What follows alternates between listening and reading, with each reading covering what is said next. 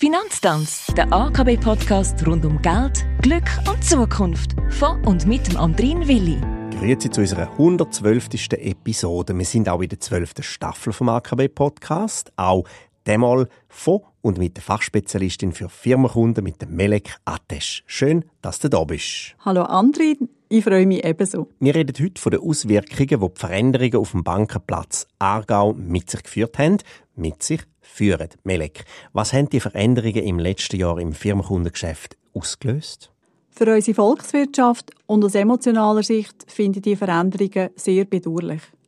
Aus geschäftlicher Sicht hat es aber sehr viele wertvolle Neukundenbeziehungen mit sich gezogen und darüber freuen wir uns. Ja, sicher, einverstanden. Aber wie ist das alles denn vonstatten gegangen? Ich meine, die Hausbank zu wechseln, das ist ja wahrscheinlich für ein Unternehmen nicht einfach so eine Hauruck-Entscheidung. Auch wenn im Kanton Aargau Bankenverschmelzungen jetzt keine neue Sache sind, oder? Lass mich kurz ausholen. Die Aargauische Kantonalbank hat historisch gesehen mit der damaligen Neue Aargauer Bank zusammen Doppelspitze als KMU-Banken in unserem Kanton geführt. Die Relevanz der KMUs ist schon immer in der DNA der Aargauischen Kantonalbank gelegen. Im Laufe der Jahre ist aber die Relevanz angestiegen, sodass die Aargauische Kantonalbank sich im 2017 auf Geschäftsleitungsebene für den Aufbau vom Bereich Firmenkunden mit dem Patrick Küng an der Spitze entschieden hat. Damit hat sich die Aargauische Kantonalbank stärker auf KMUs fokussieren.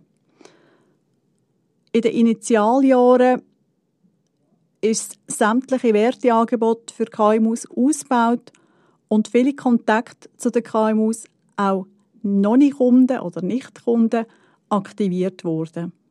Wo dann im August 2020 die Entscheidung für die NAB-Integration in die Credit gefallen ist, haben wir dürfen aufgrund der höheren Wechselbereitschaft der KMU laufend neue Kundenbeziehungen übernehmen. Ende 22 und Anfangs 23 ist dann eine zweite grosse Welle mit Neukundenbeziehungseröffnungen losgegangen. Diese Welle, und damit meine ich konkret die geplante Fusion von der UBS und CS, löst weitere Wechsel von Firmenkundenbeziehungen zur AKB aus. Aber eben, wie du sagst, ein Bankenwechsel bringt immer einen Initialaufwand mit sich, wie zum Beispiel Kontoeröffnungsformalitäten und Anpassungen vom Zahlungsverkehrssystem und weil das so ist, sind wir laufend dran. Können ihr aus personeller Sicht die vielen Neuzugänge überhaupt stemmen? Wir sind davon überzeugt, dass die aargauischen KMUs bei der AKB am richtigen Ort sind. Wir bieten ihnen Stabilität und ein umfassendes Werteangebot, das auf sie zugeschnitten ist. Darum richtet die AKB ihre Ressourcen darauf aus. Gleichzeitig bleibt es für die AKB wie auch für mich persönlich zentral, dass die langjährigen und loyalen Bestandeskunden weiterhin mit der hohen Servicequalität betreut werden. Ihnen hat die AKB ihren bisherigen Erfolg zu verdanken. Im Team herrscht eine hohe Dynamik und wir sind sehr motiviert, die bestehenden wie auch neuen Kunden dürfen auf ihrer Reise zu unterstützen.